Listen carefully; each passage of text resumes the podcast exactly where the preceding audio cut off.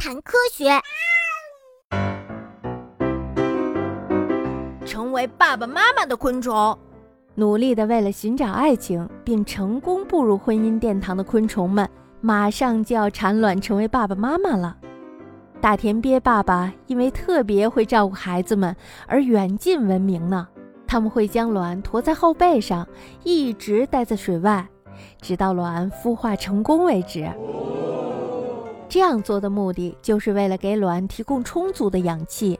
小田鳖孵出来的时候，大田鳖爸爸还需要使劲地摇动着身体，这样啊，才能帮助小田鳖更容易钻出来。哦，我摇摇摇摇摇摇摇摇，哈哈，孩子们快出来吧！还有为儿女建造好房子的昆虫，害羞，哦，把宝宝们缠在树叶上。卷叶象虫将树叶折成了一个桶状，给他们的宝宝制作了一个很好的摇篮。我卷，我卷。